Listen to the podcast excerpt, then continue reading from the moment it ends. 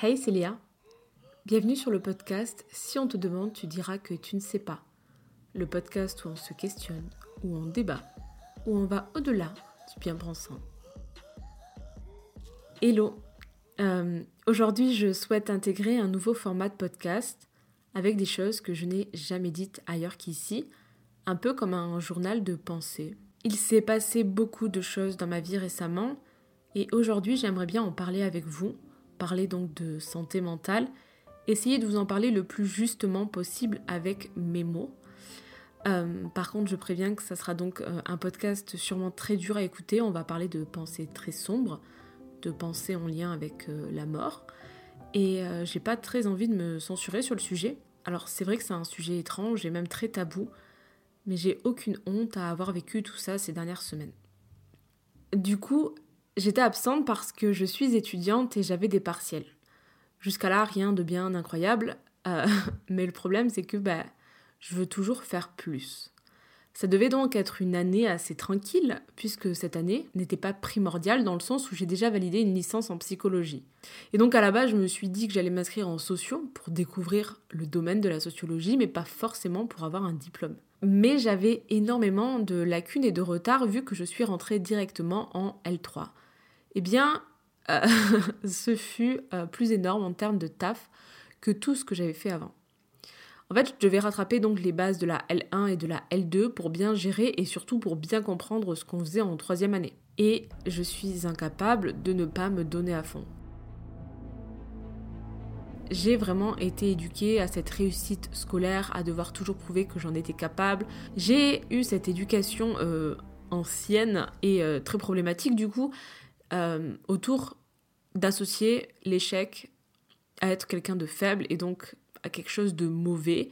Et donc, je suis incapable de ne pas euh, me donner à fond, en fait. J'ai toujours envie et besoin de prouver aux autres que j'en suis capable, besoin de réussir, même euh, surtout pour moi, en fait. J'ai toujours besoin de combativité et de compétition, alors que ça n'a aucun sens. Et je pense que j'ai été éduquée comme ça parce que dans ma famille, on est très très très très peu à avoir le bac. Et euh, je pense que ça doit euh, se compter sur les doigts d'une main. Mais je viens d'une famille avec un très petit bagage culturel. Et donc euh, chez nous on fait pas de grandes études. Et je pense que c'est pour ça que j'ai aussi eu beaucoup de pression personnelle puisque mes parents ne m'ont pas forcément mis directement la pression. Après je me souviens que personnellement j'ai toujours eu une appétence, je sais pas si appétence c'est le bon mot, mais depuis gamine même avant, euh, vraiment depuis la maternelle, j'ai toujours adoré aller à l'école, j'ai toujours adoré apprendre, j'ai toujours été hyper curieuse de tout. Et aussi, il y a un peu ce mythe autour duquel euh, bah, le seul moyen de s'en sortir dans la vie est de grimper l'échelle sociale, c'est les études. Alors avant, oui, maintenant c'est plus complexe, mais quoi qu'il en soit, euh, pourquoi on en est là aujourd'hui, c'est pas la thérapie du jour, mais je n'ai pas réussi à faire une année chill. Et en gros, c'était une année tellement chouette, tellement passionnante, qui m'a ouvert tellement de portes dans ma tête, qui a fait tellement germer d'idées, que ben, je voulais en savoir toujours plus et en apprendre toujours plus. Le problème, c'est que je ne suis pas que étudiante et que je suis aussi vidéaste. Donc, en gros, en parallèle de mes études, ben, je gère euh, deux chaînes YouTube, donc Et si c'était faux, ma chaîne où je fais de la socio-psycho, et aussi la chaîne Dans ta tête qui parle de neurosciences. J'ai aussi donc ce podcast que j'adore et que je suis très contente d'avoir mis en place. Et évidemment, j'ai euh, les réseaux sociaux et toute la partie sous l'eau, donc sous l'iceberg, que personne ne voit, mais c'est-à-dire euh, les gestions de contrats, euh, la comptabilité et tout ce qui compose bah, la profession libérale, en fait, en gros. Donc, j'alterne entre vous et mes études et j'adore ça. Sauf que j'ai trop de choses à dire. Alors je manque pas de contenu ou d'idées, bien au contraire, mais je n'ai pas assez de temps pour tout ça. Et plus je révise, plus j'ai envie de partager avec vous, et c'est un cercle hyper vertueux au fond. Et euh, je me sens vraiment très privilégiée de pouvoir faire mes études et à côté de vivre de mes réseaux sociaux. Et du coup, j'en profite ici pour vous remercier euh, pour tous les gens qui me font des dons sur mon Utips. Ça m'aide énormément à vivre de mes réseaux sociaux, à produire du contenu et aussi à pouvoir bah, continuer mes études en parallèle. Donc voilà, si jamais, merci. Et en gros, bah, je pensais naïvement que cette année serait tranquille. Mais en fait, je suis mon propre bourreau. J'ai pas besoin d'avoir un chef, d'avoir quelqu'un au-dessus de moi, je fais très bien le taf. J'ai besoin de personne. Alors, de l'extérieur, je ne sais pas trop euh, réellement l'image que les gens ont de moi, mais dans la réalité, je me mets une pression incroyable. Enfin, c'est bien plus que ça, vraiment le bourreau, c'est le bon terme. En fait, quand j'y arrive pas, quand j'ai la flemme, quand je me donne pas à fond, quand je suis contrariée, ou même quand, je sais pas, enfin, ça peut être très random, euh, je me dénigre. Je me dis que je suis une merde en fait, que je suis nulle, que j'arrive à rien, que je suis médiocre, que euh, ben, je suis pas assez bien, que je suis bizarre, que je suis honteuse et ainsi de suite. Et euh, j'ai arrêté de fumer du cannabis donc il y a 7 mois, j'en ai fait un podcast. Et euh, depuis, ben, je me prends en pleine face ce que je cachais, ce que j'avais enfoui au fond de moi. En fait, c'était le pansement à mes problèmes et surtout à mes problèmes psychologiques. Ou peut-être que c'était aussi un petit peu le déclencheur, je sais pas trop où me situer là-dedans. Mais en tout cas, bah, j'ai toujours euh, des phases de up et de down extrêmes. Euh, c'est-à-dire des phases où euh, j'ai envie de crier au monde entier que je l'aime et que je suis la fille la plus heureuse du monde, et puis des phases de down qui sont rapidement déclenchées par peu de choses. Hein. Ça peut être une petite phrase, une situation, qui font que bah, je me sens totalement vide, avec une tristesse immense, et, et aussi des phases de colère. Voilà. Alors j'ai beaucoup de symptômes qui ressemblent à la personnalité borderline. Euh, je dois être suivie, j'ai commencé les démarches, ça prend du temps, mais je pense que le plus dur, c'est euh, les phases de dépersonnalisation. Avant, bah, je pensais que c'était à cause de la drogue, mais en fait pas du tout. Alors la dépersonnalisation, c'est un état très étrange. Je vis comme si je n'étais pas dans mon corps, en pilote automatique. En gros, c'est tout flou autour de moi, comme si je flotte, un peu comme un nuage en fait. Je sais pas, j'arrive pas du tout à m'ancrer dans la réalité. C'est un peu comme si j'étais euh, dans un rêve ou dans un monde parallèle, mais en tout cas, ben, c'est des moments où, rien, enfin, je me demande pourquoi je suis là en fait. Ça n'a pas de sens. Et les gens autour de moi, je, je, m'en fous, il y a rien qui me touche. Je suis juste vide en fait. C'est bizarre et, je peux pas conduire parce que c'est hyper dangereux. Enfin, c'est horrible. Mais si c'était que ça, j'ai aussi énormément d'acouphènes, de fatigue et de migraines. Et du coup, j'ai passé des tonnes d'examens et on a trouvé donc euh, l'endométriose qui explique un petit peu euh, que tout mon corps est on fire tout le temps.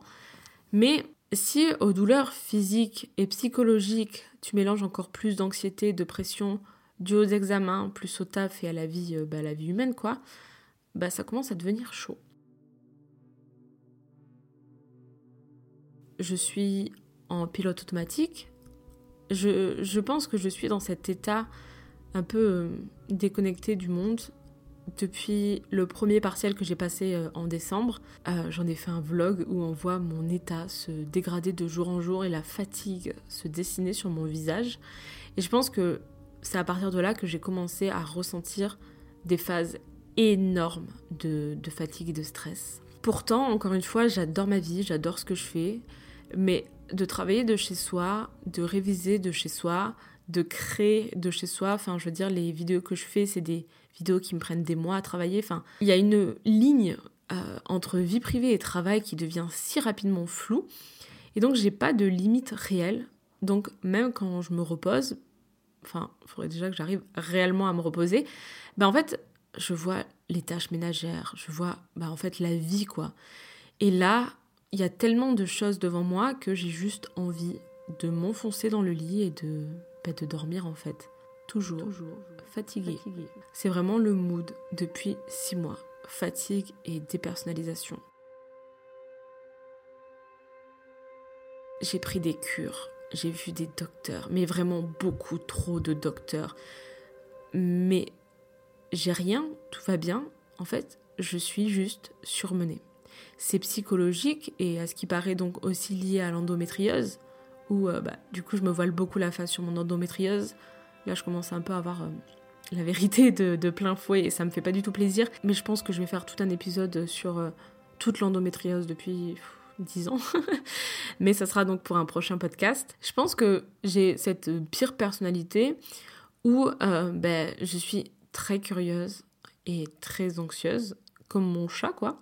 J'aimerais trop avoir ce super pouvoir de pouvoir ouvrir un coffre et de savoir tout sur le monde entier. Mais je sais qu'à la fois, ça me ferait plonger dans, dans une dépression profonde. Enfin, je pense que je, je, je, je mourrais, en fait. J'ai ce côté qui, qui est hyper curieux, vraiment très curieux.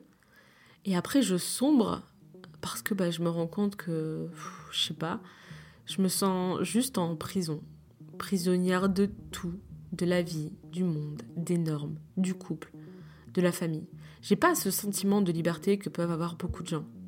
Moi, je me sens pas libre. Je me crois pas libre et je le ressens pas non plus. En fait, je ressens juste une illusion de liberté, mais je ne me sens pas libre. Et là, euh, on arrive en avril avec tout ce sac à dos déjà bien rempli, et ben, je touche le fond.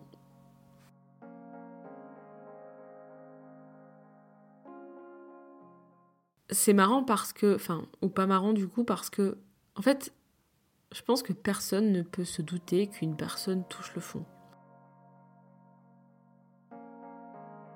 Vous m'avez suivi en avril. J'ai, je sais pas si vous avez vu à quel point j'étais au fond. Je sais qu'il y a des personnes qui m'ont dit que mes stories étaient moins joyeuses et que le contenu était beaucoup plus dur. Mais ce qui se passait en moi, c'est. Je sais pas, c'était long. Chaque jour, je me disais, est-ce que c'est possible de tomber plus bas? Et chaque jour, je voyais que, bah ouais, c'était possible. J'ai toujours eu des phases de up et de down, mais ça dure genre deux jours très grand maximum. Là, ça a duré trois semaines. Chaque jour, bah, je pensais à mourir. Alors que je n'ai jamais eu de pensée suicidaire, sauf à l'adolescence, mais sinon, pas depuis, mais depuis les je sais pas, depuis 10 ans, 15 ans. Et je me demandais, c'est quand que je vais remonter en fait? Est-ce que je vais remonter? Enfin, je ne peux pas rester dans cet état-là, je ne tiendrai jamais de la vie en fait. Je me suis même dit que je voulais me faire interner pour flotter parce que j'en pouvais plus en fait. J'avais juste envie de tout arrêter, de tout couper, de, me laisser porter. Et en fait, j'étais en train de faire un burn-out. Sauf que un burn-out, je sais pas, quand on en parle, quand on imagine le truc, on se dit, bah notre corps d'un coup il dit stop, euh, j'en peux plus, c'est foutu. Et ben toi tu dis euh, ok et tout. Mais en fait non, c'est pas du tout comme ça que ça se passe. En fait déjà c'est pas toi qui te le dis. C'est les autres qui te disent là euh, ça va pas, là il y a un truc qui va pas. Et toi t'es en mode mais non et tout, t'inquiète, c'est normal et tout. Non, tu te trouves des excuses, t'es dans le déni, tu ne le vois pas le truc. Il n'y a que après que tu dis Ah ouais, c'est chaud. Et puis, les symptômes du burn-out, c'est des choses que beaucoup de gens vivent au quotidien et qui pensent que c'est juste euh, la fatigue ou juste euh, des trucs comme ci, comme ça, mais ils disent pas là, c'est un burn-out. Ils disent juste c'est normal. Genre, en fait, le burn-out est banal en fait. Malheureusement, c'est quelque chose que beaucoup de gens vivent sans même s'en apercevoir. Ou bah, trop tard.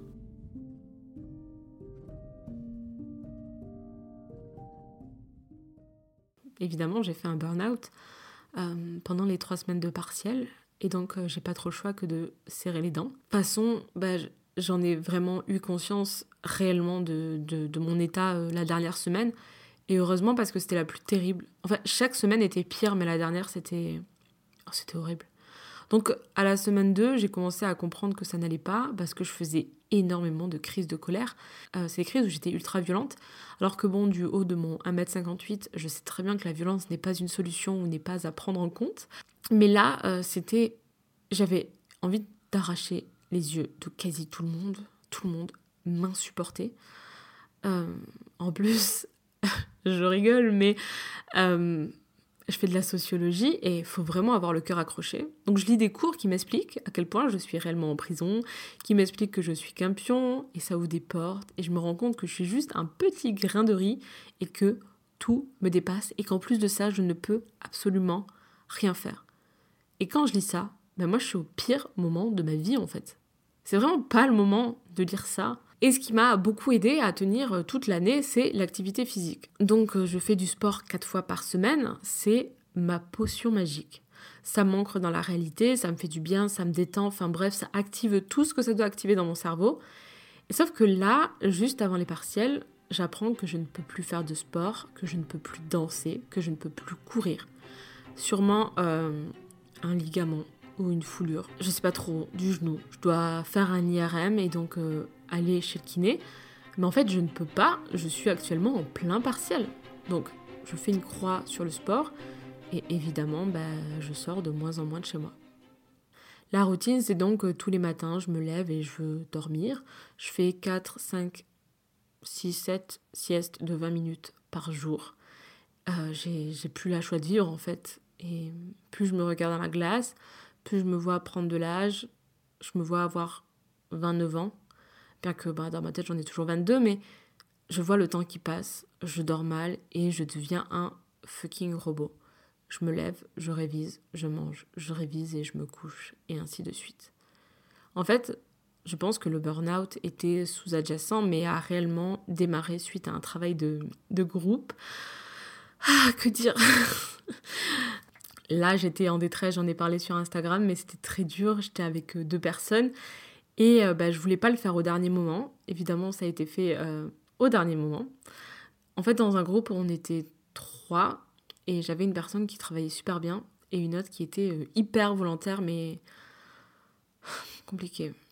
compliqué. pour donner un exemple, bah, le dimanche, moi je suis restée du coup 10 heures au téléphone avec la personne qui travaillait bien pour finir et rendre le dossier, donc on l'a fait à deux, pendant que l'autre personne nous disait qu'on marchait sur la tête de prendre autant de temps alors que pour elle le dossier était terminé.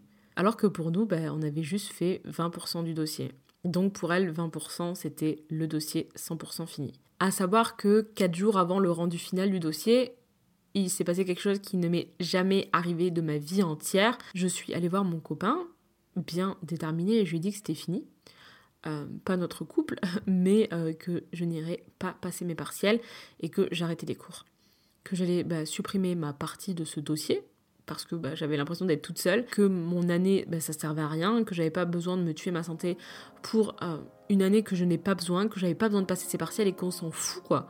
Et puis, finalement, on en a discuté et il m'a fait changer d'avis. Alors, je sais pas si c'est bien ou pas bien, voilà. Mais j'avais conscience vraiment que j'étais pas au top et que ça allait être dur. Et du coup, bah, j'ai décidé de lever le pied et de me laisser un peu plus de repos et de répit et de moins me culpabiliser parce que bah, j'étais toujours mitigée entre dormir ou réviser, sauf que quand je dors, je culpabilise, et quand je révise, bah, j'ai juste envie de dormir.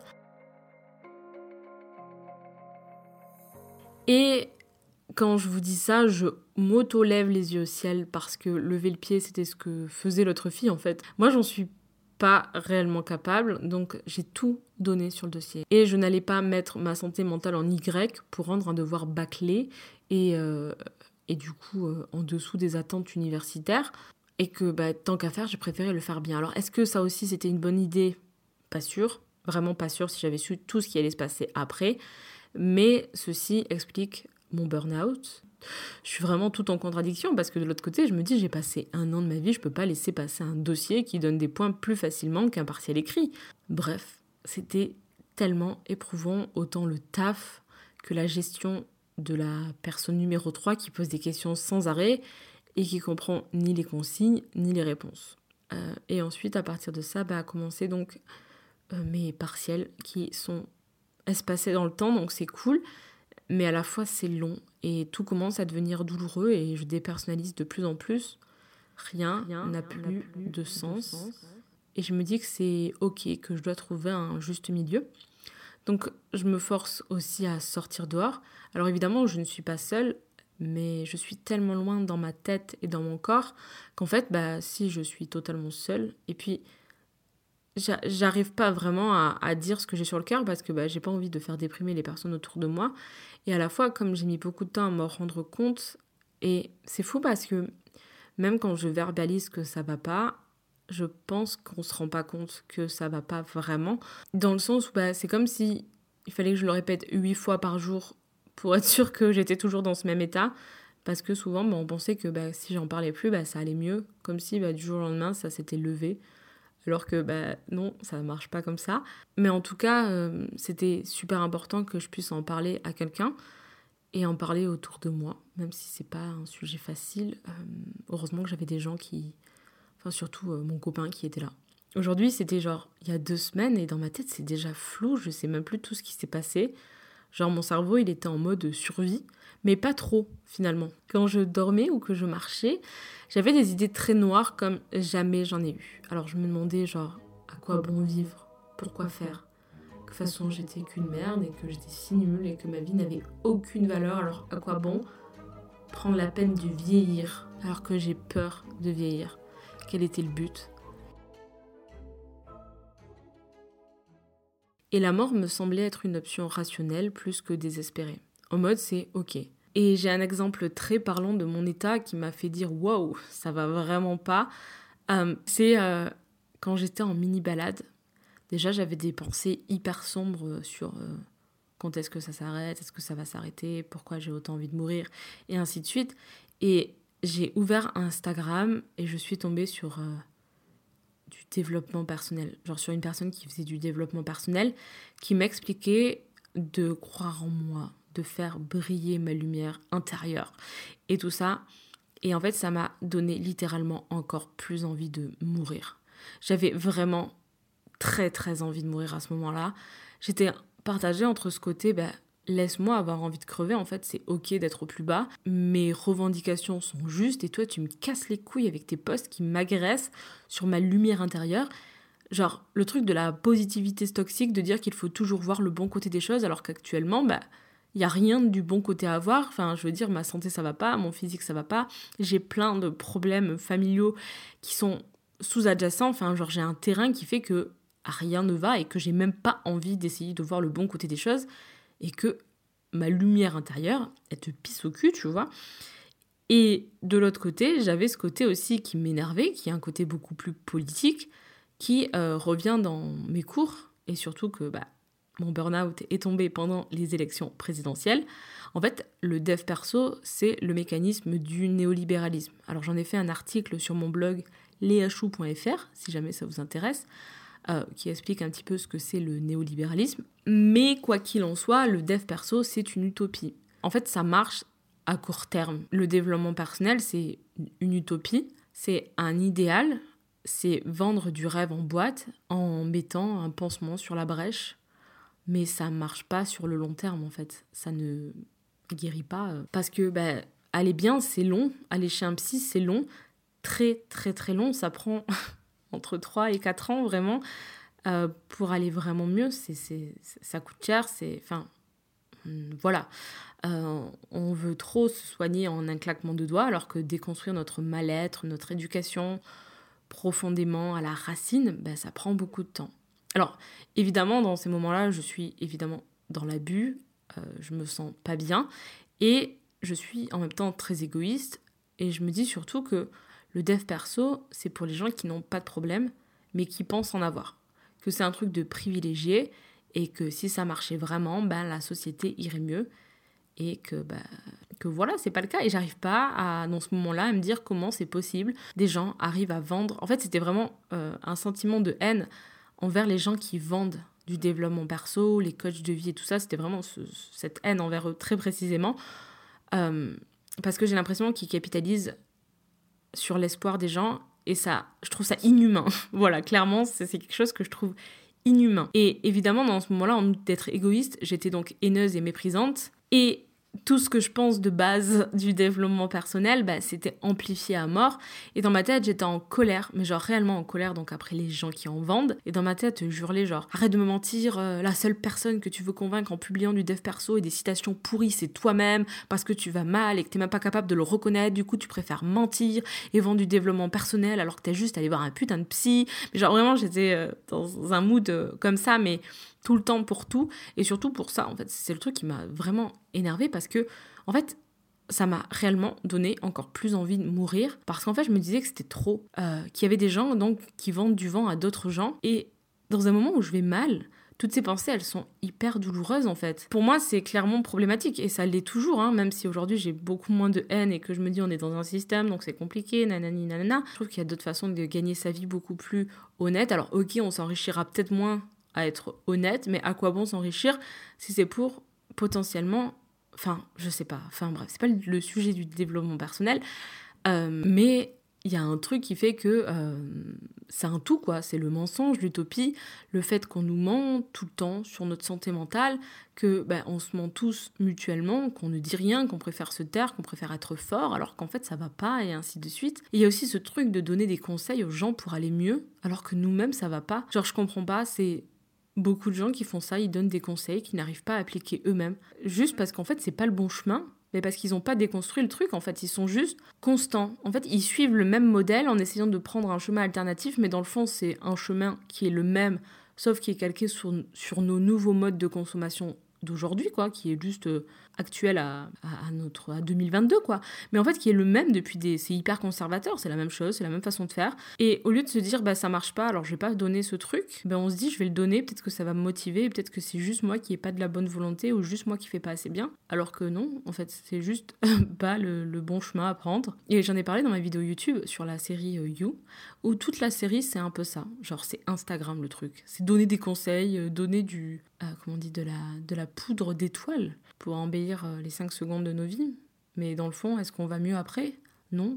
Je sais pas si réellement ça fait du bien sur le long terme, mais je suis pas sûre. Du coup, j'ai bah, désinstallé Instagram, ce qui me semblait le plus judicieux. Et ça m'a fait un bien énorme de désinstaller Instagram parce que bah, c'est fou le réflexe qu'on a de ouvrir quand on va pas bien ou même quand on va bien, quand on se lève, de prendre le truc et de cliquer. Et du coup, je cliquais dans le vide. Après, j'étais en mode purée, c'est vrai. J'ai désinstallé Instagram. Je pouvais plus. En fait, en, soi, bon, ok, j'ai un peu de l'aversion pour le développement personnel, mais là, c'était trop. Et, euh, j'avais pas besoin de me mettre dans un état pareil. Mais à la fois, est-ce que ben, je dois m'en vouloir de toute cette haine? En fait, non. Hmm, je pense que ben, c'est ok de ressentir de la haine à l'instant T. Euh, j'ai pas du tout culpabilisé pour ça. Pour moi, toutes les émotions sont ok. Il n'y a pas de bonnes, il n'y a pas de mauvaises. C'est juste qu'il faut comprendre pourquoi on les a. Moi, je sais pourquoi je les ai eus, je sais d'où ça vient. Je sais qu'aujourd'hui, bah voilà, c'était un instant T. C'est ok en fait. C'est, c'est, des fois, il faut aller mal, il faut prendre le temps d'aller mal, prendre le temps de, de, de pleurer, de, de s'écouter, de arrêter de se culpabiliser d'aller mal parce que, voilà, des fois, j'ai juste envie d'être méprisante parce que je me sens mal. Et le, le but, c'est ne pas se laisser submerger par une émotion, en fait. Il n'y a pas de bonne ou de mauvaise émotion. Alors, c'est sûr qu'il y en a des plus agréables que d'autres, mais moi, à cet instant précis, bah, je méprisais vraiment les gens qui nourrissaient un système. Et par exemple, il y a des gens qui s'immolent par le feu à cause de ce genre de choses, à cause de ce que je ressentais à l'instant T ce jour-là. Il y a des gens vraiment qui, euh, qui, se tuent pour ça, à cause de, de ce sentiment de prison et du sentiment que bah, on est mal en fait. Bah, dans ces moments-là, on est envahi par la peur de vivre tout simplement. On a peur pour demain, peur de vieillir et peur de voir ce que l'homme va devenir tout simplement. Et je pense réellement que mon envie de mourir est absolument rationnelle. Alors ce n'est pas parce que c'est rationnel qu'il faut le faire, mais même aujourd'hui où je vais beaucoup mieux, je me dis que si j'en parlais, on me donnerait des antidépresseurs. Du style, on va mettre un pansement sur le mal-être, mais un pansement, ça change pas le monde en fait. On vit dans un système qui fait qu'on va mal, qui fait qu'on qui fait qu'on est de plus en plus isolé, seul et qu'on a de plus en plus de mal à parler de ce qu'on ressent réellement. Genre on parle pas du fait qu'on a envie de se suicider, on parle de l'hypersensibilité, le nouveau sujet à la mode, mais dans le fond, on, on les fleure en fait. On parle pas réellement des, vrais sujets qui fâchent. En fait, on fait semblant de parler des vrais sujets qui fâchent. Mais de ce qui se passe en nous, réellement, ben on, on le cache souvent, malheureusement, alors que, ben en fait, on est beaucoup à aller mal. Aujourd'hui, je suis en vacances depuis samedi 7 à 10h et euh, j'ai réussi à passer tous mes examens. Euh, je ne pense pas forcément avoir mon semestre, mais j'ai passé tous mes partiels et puis on croise les doigts. Arriver au bout, pour moi, c'était déjà énorme. Et arriver au bout en vie, euh, je suis fière de les avoir passés, je suis fière d'avoir donné mon maximum et mon maximum, c'est pas forcément 100% de mes capacités, mais c'est aussi avoir su dire stop et non, parce que bien que euh, j'ai pas su le faire à 100%, enfin pour le faire à 100%, j'aurais dû arrêter les cours, Mais en tout cas, j'ai fait au mieux avec ce que j'avais et j'ai pas à juger ça. J'ai fait, c'est fait, voilà. C'était un peu des fois en freestyle, mais je suis en vacances. Et le je suis en vacances scolaire a pour moi une valeur énorme, puisque je suis en train de faire ce podcast alors que ça n'était pas arrivé depuis un petit moment. Euh, par exemple, ce matin, je me suis levée à 6h10, sans fatigue, alors que je me suis traînée toute l'année entière. J'étais tellement peu motivée à tout, et surtout pendant des périodes d'examen, que bah, je voulais même pas me lever. Là, je suis comme un petit soleil à me lever le matin. Et donc aujourd'hui, quand j'enregistre ce podcast, eh bien, je me sens, je me sens beaucoup mieux. Euh, alors oui, euh, je dépersonnalise toujours, mais beaucoup moins, donc je me sens beaucoup plus relax, évidemment. J'ai plus d'idées noires. J'en ai plus du tout. C'est plus aucune. C'est j'ai le petit euh, nuage et le petit orage qui est dans ma tête, il, s'est estompé. Alors j'ai toujours de l'aversion pour le, développement personnel, mais j'ai plus d'idées de mort en tout cas. Et je me sens aussi beaucoup plus libre. Alors je me disais que peut-être euh, qu'en fait on s'enferme nous-mêmes dans des boîtes. Genre par exemple il y a la boîte du travail, la boîte du couple, la maison, la routine, les cours. C'est des boîtes avec des règles, avec des choses à faire, avec des choses pas forcément qu'on a envie de faire au final. C'est des contraintes qu'on s'impose et c'est des chaînes qu'on se met mutuellement tous autour du cou. Et en mode plus t'as de chaînes, plus t'es limite applaudi. Le problème, c'est que bah, les chaînes, c'est pas une bonne chose. C'est tellement difficile dans notre société de se les enlever. En fait, on n'a pas trop le choix. Et je pense que réellement, le système dans lequel on est, eh bien, il nous rend malades. Et au lieu de maintenir la moitié de la population sous Xanax, faudrait peut-être que nos politiques revoient leurs priorités. Mais oui, tout est politique et surtout nos burn-out. Alors pour conclure ce podcast, euh, je ne vais pas vous faire une fin de développement personnel, à vous donner des conseils avec une belle morale, parce qu'en fait je pense juste qu'on est beaucoup à vivre ce que je vis, et j'avais surtout envie de vous dire que vous n'êtes pas seul. J'ai pas de conseils vraiment. Euh, ça serait si long en fait de vous donner des conseils. Des fois je suis de bonne humeur, des fois je suis de mauvaise humeur, des fois je suis plus dure que d'autres. Et des fois je vais répondre super mal parce que je vais pas bien. Et des fois je vais répondre bien parce que je me sens mieux. J'ai des douleurs et des peines et des moments qui sont aussi durs. Et j'ai pas envie de forcément le cacher parce que je pense qu'aujourd'hui, s'il y a des gens qui m'écoutent, mon devoir, c'est de vous donner accès à tout ça, et gratuitement pour le coup, euh, en espérant que ça puisse vous aider juste à vous sentir moins seul et pensez vraiment euh, à consulter si vous le pouvez. Il y a les CPM, il me semble, euh, qui peuvent vous prendre en charge gratuitement. C'est le seul conseil que je puisse vous donner, de trouver quelqu'un avec qui en parler, d'essayer de déconstruire tout ça, de comprendre ailleurs qu'avec du développement personnel. Moi, je vous conseille vraiment de lire de la sociologie et même de l'économie si vous voulez comprendre ou avoir les clés pour réussir dans ce monde, même si c'est pas forcément du bon côté de la force. Euh, essayez de, de faire des nouvelles choses réellement et voilà, et consulter, c'est ok, totalement ok. Voilà. J'espère que ce podcast t'aura plu. N'hésite pas à me donner ton avis sur Instagram et même à me suivre. Donc c'est Léa Chou avec de E. Et maintenant, si on te demande, bah, tu pourras dire que tu sais.